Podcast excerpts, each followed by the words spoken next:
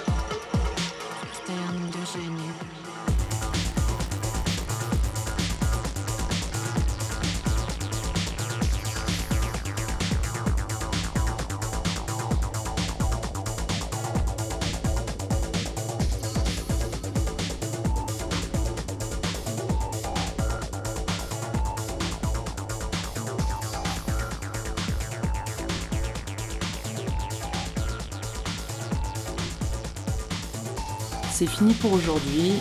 Nous vous remercions pour votre écoute. Nous vous donnons rendez-vous chaque troisième mercredi du mois sur les ondes de Radio Grenouille 88.8 FM. Et vous pourrez retrouver les podcasts des émissions sur radiogrenouille.com. Bonne soirée Bonne soirée